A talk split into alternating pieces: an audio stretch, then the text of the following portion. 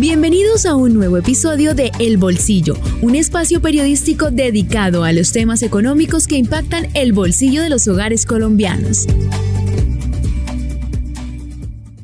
Hola, bienvenidos a un nuevo episodio de El Bolsillo, un podcast de vanguardia, el sistema informativo de Santander. Arrancamos la semana hablando de un tema que nos ha llamado mucho la atención aquí en Bucaramanga, en Santander, y es la migración. ¿Y por qué vamos a hablar sobre la migración? Este tema, por nuestra cercanía, por nuestra ubicación geográfica con Venezuela, tenemos cerca a este tema, los migrantes. ¿Por qué? Recientemente la ciudad de Bucaramanga, la capital de Santander, ha presenciado y ha experimentado una serie de acontecimientos que han reavivado conductas xenofóbicas y estigmatizantes por cuenta de unos casos concretos y menores en la ciudad, pero tienen estar relacionados con robos y atracos. Pero también se ha presentado en estos días denuncias de bullying, de matoneo y de acoso escolar de niños migrantes en la ciudad. Esto ha disparado la preocupación en Bucaramanga sobre el papel de los migrantes, quiénes son, de dónde vienen, qué hacen, qué trabajan, cómo piensan, cómo viven. Y de eso vamos a hablar en este podcast, porque más que hablar y estigmatizar de quienes vienen hoy a la ciudad y al país, son personas que tienen una historia, son personas que tienen aportes e ideas para darle a la sociedad, a la cultura, a la economía, a la gastronomía, a todos los componentes de la sociedad. Y por eso he invitado a dos personas conocedoras de este tema, a dos mujeres extraordinarias que se han encargado también a partir de la academia, de su investigación, de su trabajo también dentro de las comunidades, a explicarle a la gente, a hacer pedagogía de todo el aporte que hacen los migrantes a la sociedad y a la economía, como una forma también de enseñarnos a todos nosotros, a quienes escuchamos hoy este podcast que más allá de la xenofobia y de la estigmatización hay historias por contar. Y tenemos aquí a Natalia Durán Balbuena. Natalia es politóloga, ella es magíster en estudios para el desarrollo y especialista en cooperación internacional y gestión de proyectos. Natalia, bienvenida a El Bolsillo. Bueno, muchas gracias Miguel Orlando por esta invitación. Estamos muy contentas de poder estar en este espacio. Realmente hablar de los temas de migración pues es un tema que es responsabilidad de todos y entre mejor lo hagamos y lo hagamos basado en evidencia, pues justamente estamos previendo esa cantidad de prejuicios a los que usted se estaba refiriendo a la, en, en la introducción. Entonces muchas gracias por invitarnos a este espacio. Y también está con nosotros la economista Laura Vargas de la Universidad Javeriana. Laura es magíster en economía y también tiene una maestría en economía para políticas públicas. Laura, bienvenida a El Bolsillo.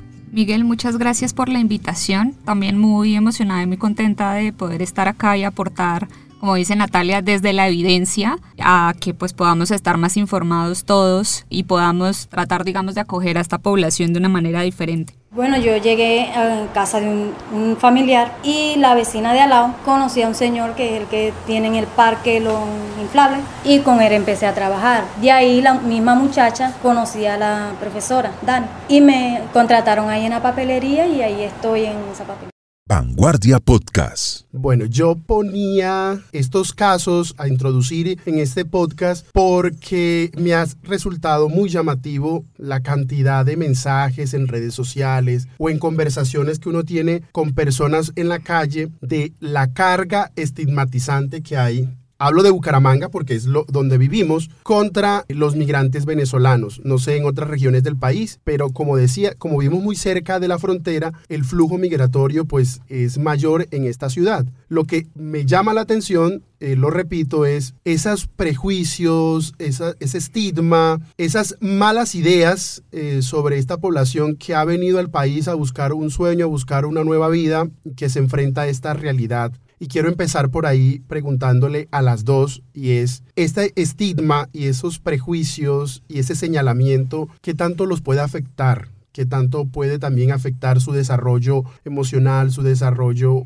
cotidiano del día a día? De esa persona que va a su trabajo o que sale a la calle a ganarse, a rebuscarse y sobrevivir? Pues Miguel Orlando, lo primero que hay que decir es que la historia de la migración o la historia de las migraciones no es algo nuevo. O sea, es, la historia de las migraciones es la historia de la humanidad. Y hemos migrado siempre y vamos a seguir migrando siempre y habrán situaciones en las que en algunas en algunos momentos somos los colombianos, las colombianas las que estamos saliendo y estamos siendo estigmatizados afuera, pero también pues en este caso estamos viviendo y recibiendo una migración de un país vecino que en algún momento también nos acogió y digamos que lastimosamente en esta historia de las migraciones también ha habido prejuicios, eh, digamos a nivel de diferentes maneras eh, y escenarios. Por supuesto, hay prejuicios en Bucaramanga, también hay prejuicios en otras ciudades, sin embargo, son prejuicios que se pueden manejar con liderazgos sanos, con información, porque hemos evidenciado que efectivamente afecta la vida de las personas. Hoy, particularmente Vanguardia, sacó la noticia del suicidio de una menor venezolana que recibió bullying en su colegio. Hace poco yo contaba la historia de una niña que representó, venezolana, representó a Bucaramanga en un concurso de gimnasia artística, le trajo cuatro medallas a la ciudad, pero lastimosamente por el bullying que le hacían en el colegio tuvo que dejar la ciudad. Y esto es algo que se replica en diferentes escenarios. Entonces estamos hablando de niños y niñas que están en nuestros colegios y que finalmente van a ser la fuerza laboral de nuestro municipio, de nuestra región. Digamos que hemos visto que la migración, migración de población mayoritariamente económica,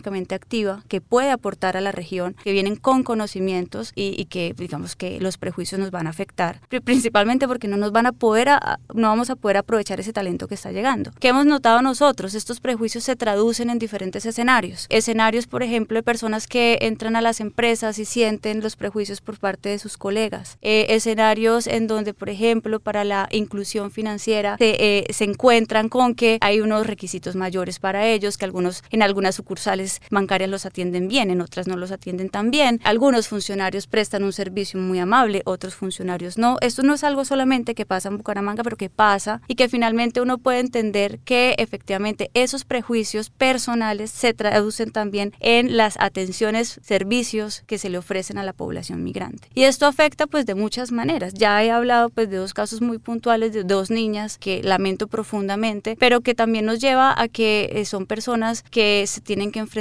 unos miedos distintos, que están viviendo un duelo, eh, son familias que pueden tener, estar fragmentadas justamente por este tránsito entre países y ciudades y además tienen que vivir con el estigma que se les está imponiendo por la forma en que muchas veces se comunica acerca de la migración. Por supuesto, los temas de los prejuicios se crean porque, digamos que se generalizan unas ideas que se pueden combatir justamente con datos y con evidencias y que sabemos que si bien hay personas eh, que pueden estar haciendo cosas terribles en nuestra ciudad, podemos entender que la gran mayoría de las personas vino para quedarse uno, entonces tenemos que ver cómo nos integramos, pero que están aportando a la economía, que están aportando en conocimiento, que están aportando en la cultura y que más nos vale a nosotros aprovechar esto que está llegando a nuestro país en vez de estigmatizarlo y hacer que se crean más conflictos entre la ciudadanía. Ya yo allá tengo dos y uno acá, bastante difícil. Pero con la ayuda de la tía de la niña fue que pude trabajar. ¿Y por qué fue difícil? Porque a veces ella no podía cuidarlo y me tocaba salir a trabajar y con quién los dejaba. Hasta que se me dio la oportunidad de volverlo a regresar a Venezuela y ahí se me hizo más fácil porque ya lo que hacía era enviarles la plata para que ellos allá pudieran seguir estudiando y no tenerlo que dejar solo en la casa donde yo estaba viviendo. Tengo aquí unas cifras y esta pregunta va para Laura. Según Migración hay más o menos 2,1 millones de venezolanos y venezolanas actualmente en el país. De esas la mayoría ya se, ya se ha acogido al Estatuto de Protección Temporal, que fue esta política del gobierno Duque para ayudar a esta integración de los venezolanos en el país. Y Santander es uno de esos departamentos que han acogido a muchos migrantes.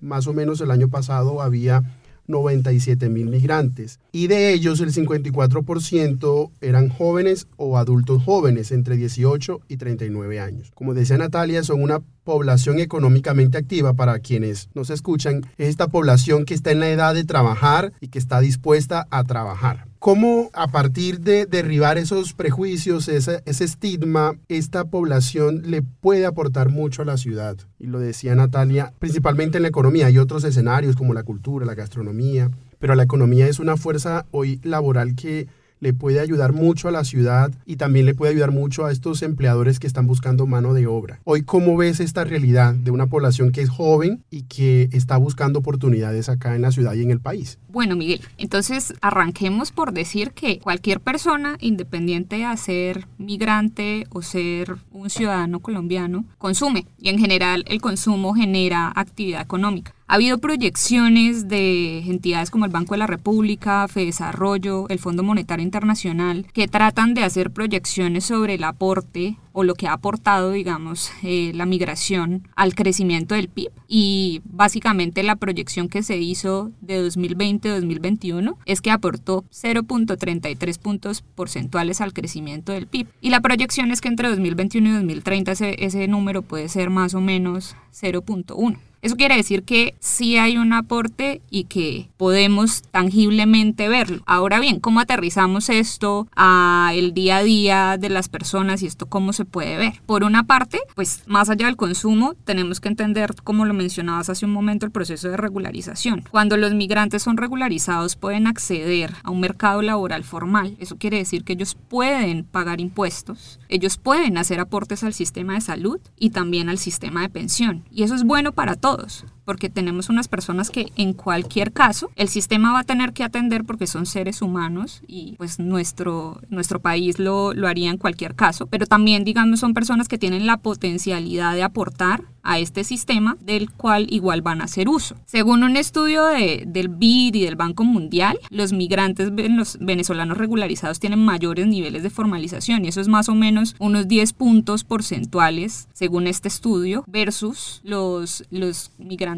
que no están regularizados. Pero además de aportar de esa manera a la economía, también son personas que tienen potencialidad, por ejemplo, de crear empresas. Y te traigo dos datos que yo creo que son muy interesantes. ¿Tú sabías que a, a corte de febrero del 2023 había 12.733 empresas en Colombia creadas por un extranjero? No sabía. Formalmente. Formalmente, estos datos son del RUES. ¿Y sabías que en la ciudad de Bucaramanga específicamente hay 403? Tampoco lo sabía. Interesante. En términos porcentuales quizás eso no suena mucho, pero piensa, estas, estas empresas en promedio quizás emplean al menos una persona adicional a su representante legal. Muchas serán un poco más grandes, otras quizás menos, pero en promedio pensemos que al menos son dos personas. Eso quiere decir que se crean 806 puestos de trabajo en la ciudad de Bucaramanga a partir de lo que sucedió con la regularización de estas personas. En general la categoría es extranjeros, pero digamos que el 90% de nuestros extranjeros son de origen venezolano, así que podemos pensar que, que son esto, eh, esta categoría la que nos está generando el dato. Entonces esto también amplía todo esto a la capacidad de generar empleo si nosotros eliminamos algunas barreras que existen para la población. Barreras como no estar regularizados, que eso se está trabajando en este momento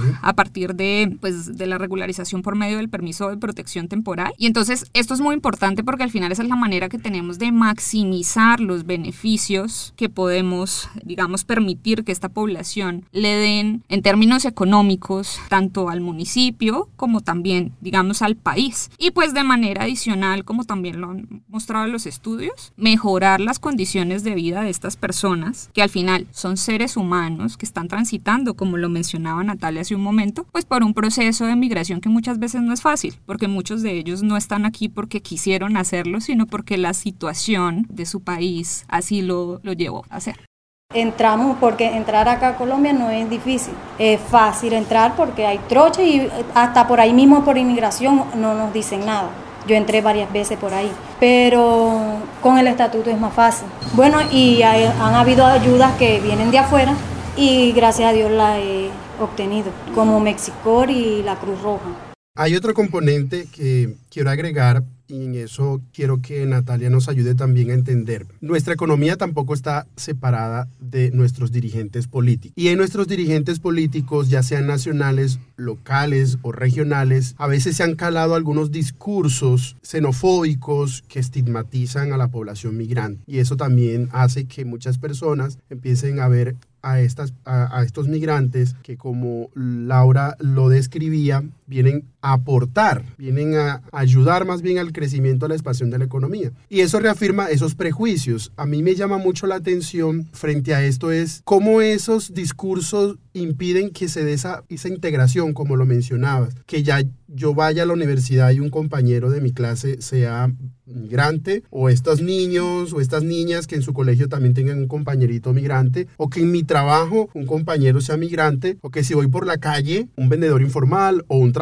formal también sea migrante, y esas dos personas, el nativo y el migrante, puedan convivir sin, sin problema, pero lamentablemente estos discursos hacen que se vaya calando esos obstáculos para poder que se dé esa integración. ¿Cómo lograr que esos discursos no pongan esa barrera de entrada en nuestro día a día, el taxista o, o la señora que, que, hace el aseo, o cuando voy a una peluquería o, o voy a un, a un restaurante? ¿Cómo lograr eso? Bueno, el tema de los discursos por supuesto, permean la vida diaria de las personas y entre mejores liderazgos tengamos en las ciudades, pues más fácil, digamos, abordar estos miedos y prejuicios que puedan estar surgiendo en torno a la, a la, a la migración. Hay un dato muy interesante, Miguel Orlando, que de un estudio que hizo la Fundación Ideas para la Paz. Ellos hicieron un estudio con empresas eh, para entender, digamos, cómo es el proceso de empleabilidad de la población migrante y qué pasa cuando finalmente logran emplearla. Entonces, lo primero que hicieron fue ver de las que, eh, empresas que ellos eh, encuestaron cuántas, cuál porcentaje tenía población migrante, encontraron una cifra relativamente baja, un 28%. Y después de emplear la población migrante, después de trabajar con ellos, les preguntaron cuántos volverían a contratar población migrante y tenemos una cifra interesante de un 84%. Entonces la pregunta es, ¿vamos o no a darnos la oportunidad de integrarnos? O sea, cuando ya usted tiene el fenómeno migratorio en su ciudad, cuando ya lo está viviendo en el día a día, cuando ya los niños y niñas están en el colegio, las personas con capacidades y conocimientos están en la ciudad, ¿qué va a hacer? ¿Va a apuntarle a una migración para poder aprovechar el talento que pueda estar llegando? ¿Va a apuntarle a que los niños y niñas tengan una convivencia sana en el colegio? ¿O va a reproducir prejuicios que además le dañan sus cifras de convivencia ciudadana? Entonces yo creo que hay que darse la oportunidad. Yo creo que la apuesta justamente en el tema migratorio está orientada a la regularización. La regularización le beneficia a las condiciones de vida de la población que está llegando a nuestra ciudad, no le afecta a la población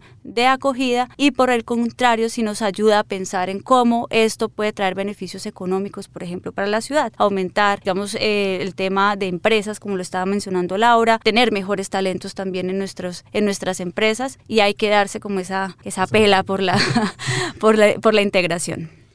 Bastante difícil, porque a, veces no han tenido apoyo, hay unas que no han tenido apoyo. Yo tuve apoyo después que con la vecina, después ahora con la profe, que me ha ayudado bastante, y, no, y hay muchas que no, que no lo tienen, que están solas y no, no, no, no pueden, no, no hayan cómo hacer. Sí, es más difícil la mujer. Y si viene sola más, solo con los hijos si no trae a la pareja que la apoye.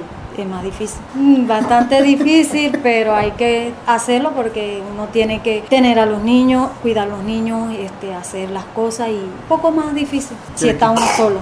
Porque por lo menos yo lo tengo, yo estoy ahorita sola con mi pareja y el niño pequeño. Y él me colabora. Vanguardia Podcast. Leyendo también me encontré que la mayoría de estos migrantes de entrada son acogidos por una fuerza laboral informal porque en ese proceso de regularización, de conseguir este, estatuto migratorio, pues hay esa barrera para conseguir esa formalización en muchos aspectos, laboral, de la salud, educativo. Pero de entrada entran a esta fuerza informal. Entonces, antes de esta pregunta ponía algunos ejemplos, pero tenemos a mototaxistas, tenemos a, personas que trabajan en el área de, del comercio, de la gastronomía, también de peluquerías, todo, esa, todo ese sector de, de salud y belleza, también quienes apoyan en los servicios domésticos del hogar, toda una serie de sectores que esta ciudad, como Bucaramanga, que es una ciudad de microempresas, pero también de mucho comercio, es fácil acoger al migrante por la forma en que está compuesto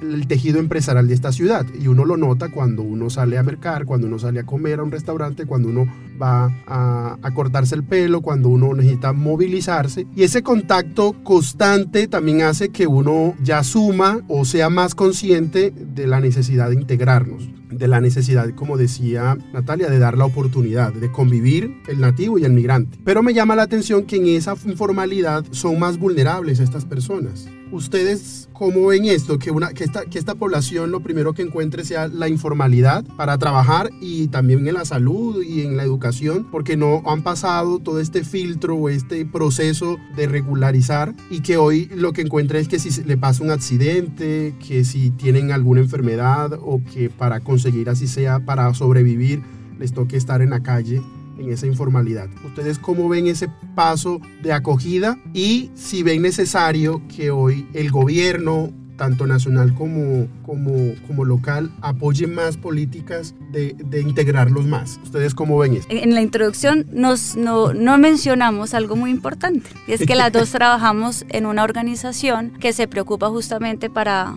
ayudar a crear evidencia, ¿sí? que se llama Innovations for Poverty Action. Y ahí hicimos una, un trabajo muy interesante de la mano de unos académicos pues muy, muy, muy relevantes, Ana María Ibáñez, Sandra Rosso, Andrés Moya, en donde acompañamos este proceso de estudio de entender el impacto del permiso especial de permanencia, okay. ¿cierto? Y cómo esto realmente impacta en la vida de las personas personas que, digamos, vivieron ese proceso de regularización y a todas luces lo que hay que hacer justamente es aportar en el proceso de regularización. Obviamente, en, cuando uno ve la carrera pues hacia la formalización de cualquier población vulnerable, pues la población migrante está unos pasos atrás. Sin embargo, el, la regularización pues les ayuda a avanzar unos pasos más adelante y digamos que junto con, con el cuerpo pues eh, económico de la ciudad que está enfrentando unos retos en, en conjunto, pues ellos se suman a, a unos retos también que hay colectivos, pero evidentemente la regularización sí les ayuda como acercarse un poquito más al respecto. Sobre ese tema también quisiera aportar que si uno mira, por ejemplo, las cifras de pobreza monetaria del DANE, en los informes que, que saca el Sobre esto hace desagregaciones muy interesantes como qué pasa cuando el jefe de hogar tiene un trabajo que es informal o, o digamos que no tiene un contrato laboral fijo. Y lo que uno ve es que en general las tasas de pobreza monetaria para estas poblaciones son más altas, digamos a nivel nacional. Por ahora no, no estamos hablando de desagregaciones para la población migrante. Pero eso que nos lleva a ver, y es que la informalidad también se traduce muchas veces en inestabilidad económica o de ingresos en particular para una población que muchas veces trabaja para ganar un diario y con ese diario tienen que pagar el sitio donde viven, la comida de las personas que viven en el hogar, que en el caso de los migrantes usualmente los hogares son bastante numerosos. Entonces también eso lleva a que ellos estén en una posición de vulnerabilidad importante, porque eso quiere decir que no tienen la capacidad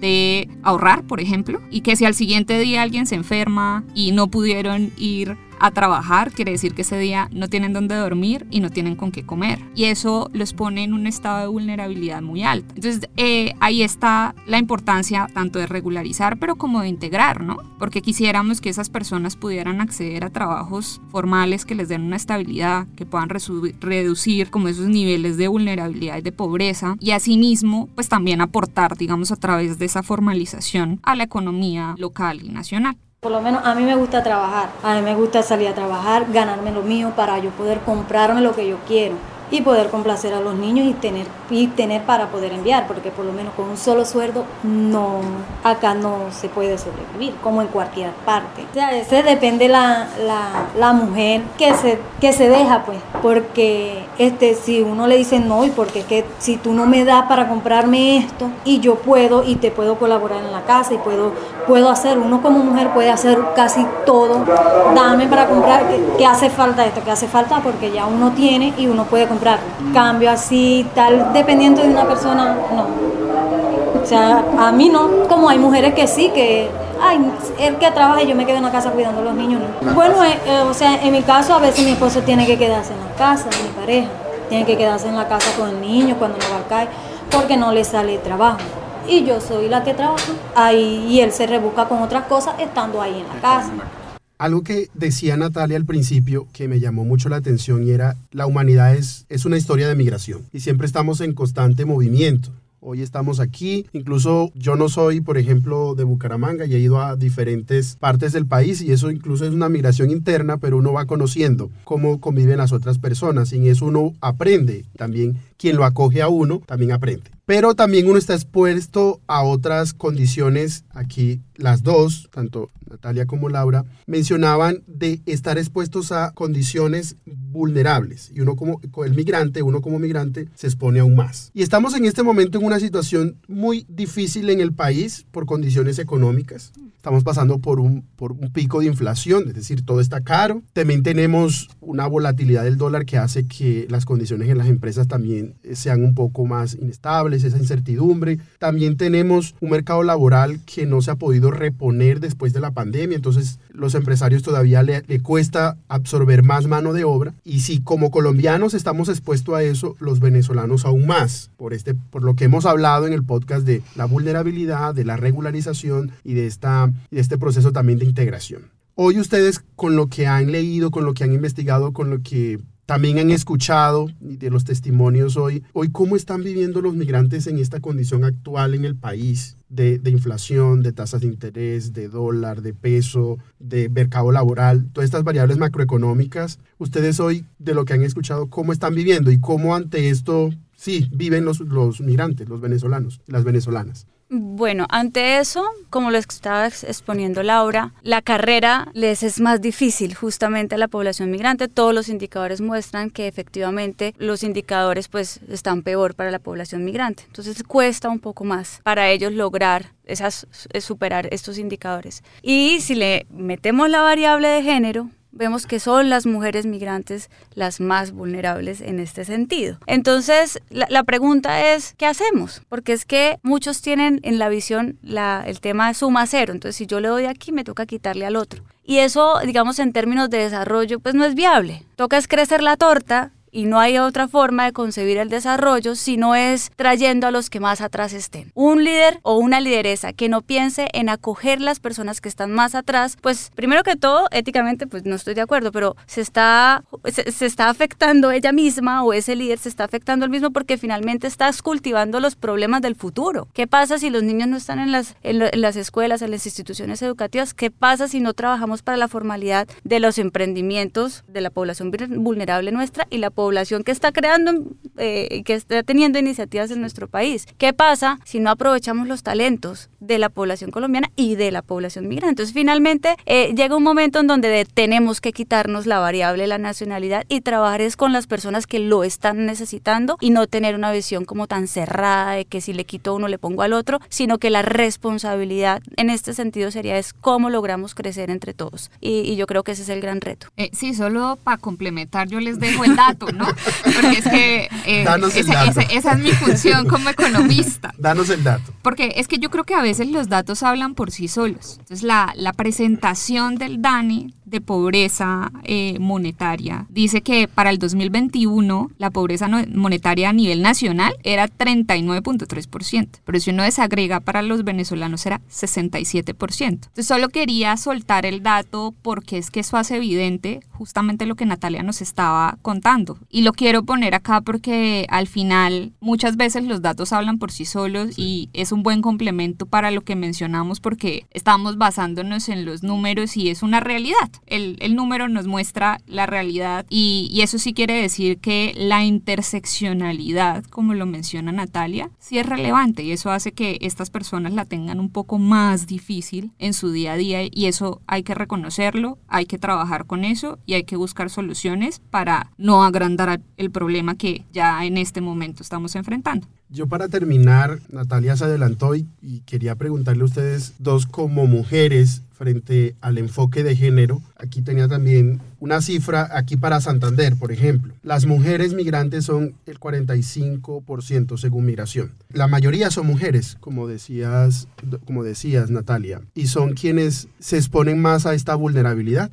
Recuerdo en una conversación hace poco con una migrante venezolana cercana a mi familia, ella decía que si tenía niños, le tocaba incluso dejar a su hijo solo para salir a trabajar o a buscar empleo. Porque el hombre eh, también estaba en esa búsqueda. O sacrificarse y quedarse sola en casa cuidando al niño, pero sabía que era menos ingresos si no salía. También me comentaba aún más si queda embarazada. Entonces, si queda embarazada aún más, se expone más a vulnerabilidad.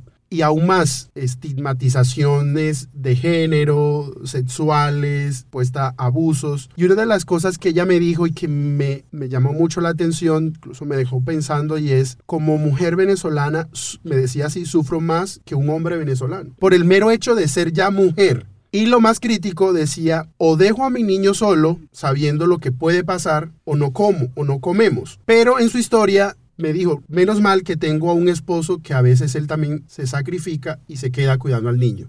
Y yo soy quien salgo a trabajar. Pero es una historia, pero hay más donde y pongo esta historia para que ustedes como mujeres también hoy hagan como una reflexión ya final de lo que hoy también las mujeres pueden aportar, pero también de lo que están sufriendo las mujeres, las migrantes venezolanas en el país. Esa es una gran pregunta y una gran reflexión también. Yo soy mujer, soy mamá, me gusta trabajar y me gusta tener tiempo con mi hijo y me gusta pasar tiempo con mi esposo. Y eso termina siendo un privilegio porque no todas tenemos la oportunidad de, o sea, acabas de exponer cómo muchas veces se encuentran esos dos roles de las mujeres. Y si eres mujer migrante, súmale un duelo migratorio. Acá hay un tema muy interesante y es entender cuáles son las cargas adicionales que puede tener la población migrante y adicional si es población migrante mujer. Y es que estamos hablando que en muchos de los casos son familias que están fragmentadas. Me he encontrado con ejemplos de una mujer, está trabajando aquí, está con su hijo de 8 años, pero tuvo que dejar a su chiquito de 4 años, que es la edad que tiene mi hijo, en Venezuela al cuidado de los abuelos, mientras ella logra estabilizarse y mientras el, esposo logra conseguir algo. Y eso en el caso donde estamos viendo parejas, pero digamos que hay una exposición y unos factores de riesgo también asociados a la violencia intrafamiliar. Entonces, si yo no soy la dueña de mis recursos, también qué termina pasando si yo dependo del recurso que trae el otro mientras yo me dedico a las labores del cuidado que son no pagas, ni para las mujeres migrantes ni para las mujeres colombianas. Y a eso súmele que no tengo mi red de apoyo en Colombia. Entonces, hay muchas cosas, eh, la red de apoyo aporta, pero estas mujeres, algunas no tienen esas redes de apoyo en el país. Entonces, vas aumentando y entonces empiezas a ver unas cargas mentales, unas cargas emocionales, unas cargas que terminan afectando, por supuesto, el día a día. Las mujeres tenemos cargas distintas a los hombres y las mujeres migrantes tienen unas, pues, mucho más, mucho más fuertes. Laura, que nos quieras complementar algo en esta reflexión final. Bueno, yo soy mujer. Eh, eh, no, no soy mamá, pero sí he tenido la oportunidad de trabajar ya, llevo tres años trabajando con población migrante. Y a lo que menciona Natalia, solo quisiera sumar que también tenemos muchas veces eh, las mujeres que son madre soltera, cabeza de hogar, que pueden venir tanto de hogares fragmentados como pueden estar ellas solas acá enfrentando, digamos, una realidad. Y eso es una, una carga todavía adicional a todas las que ya mencionó Natalia. Eh, nosotros vemos también como en todos los análisis que tienen enfoque diferencial de género, que en general las mujeres lo tenemos un poco más duro para algunas cosas, las mujeres cabeza de hogar más. Ahora si a eso le sumamos el hecho de no tener una red de apoyo, de no tener donde dejar el hijo, como tú mencionabas hace un momento, eso, eso también es complicado. Y ahora imagínense si es una mujer migrante que no está regularizada. Ni siquiera podría acceder a los servicios como ir eh, a los servicios del ICBF para ver si su hijo está en buenas condiciones. Hay muchas ciudades del país incluso donde los niños nacen en casa porque ellas no tienen acceso al sistema de salud. Y entonces eso quiere decir que esos niños ni siquiera pueden acceder de manera directa a una nacionalidad como si nacieran en una clínica. Entonces, solo quiero dejar esas reflexiones porque son,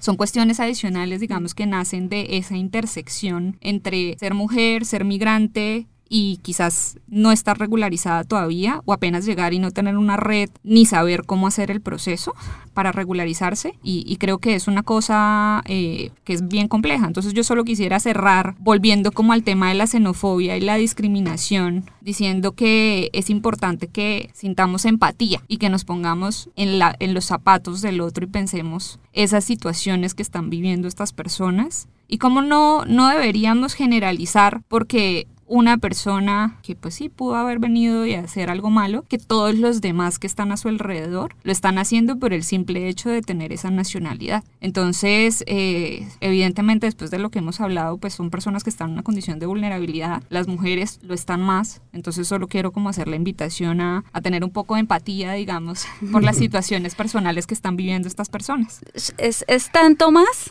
que les voy a contar esta anécdota. Cuéntanos. Había una vez, no voy a decir quién ni en dónde, un alcalde que se quejaba por la migración porque debido a la llegada de las mujeres migrantes, en teoría, se estaban ocasionando más divorcios en el municipio. Entonces, que era por culpa de esas mujeres que estaban llegando por como eran más lindas. Entonces, todos los estereotipos de género puestos en una interpretación de la realidad muy dura. Es una invitación justamente y muchas gracias por este espacio, muchas gracias por invitar a IPA a hablar basados en evidencia sobre el tema de la migración. Es una invitación a las personas que lideran temas de ciudad, empresarios, a las cámaras de comercio, a las fundaciones y sobre todo pues aquellos que están en el ejecutivo, en el sector público, en los mensajes que mandan, en la forma en que interpretan la realidad. Viene un año electoral es un año súper apetitoso para generar debates y echar agua sucia y, y, hay que ser responsables. Como candidatos o candidatas hay que ser responsables también a la hora de referirnos a la migración para que lo abordemos como una sociedad responsable, dignos del momento histórico en el que estamos y que podamos tejer unos caminos para la integración que nos beneficien a todos. Que salgan, que sí se puede, sí se puede hacer todo.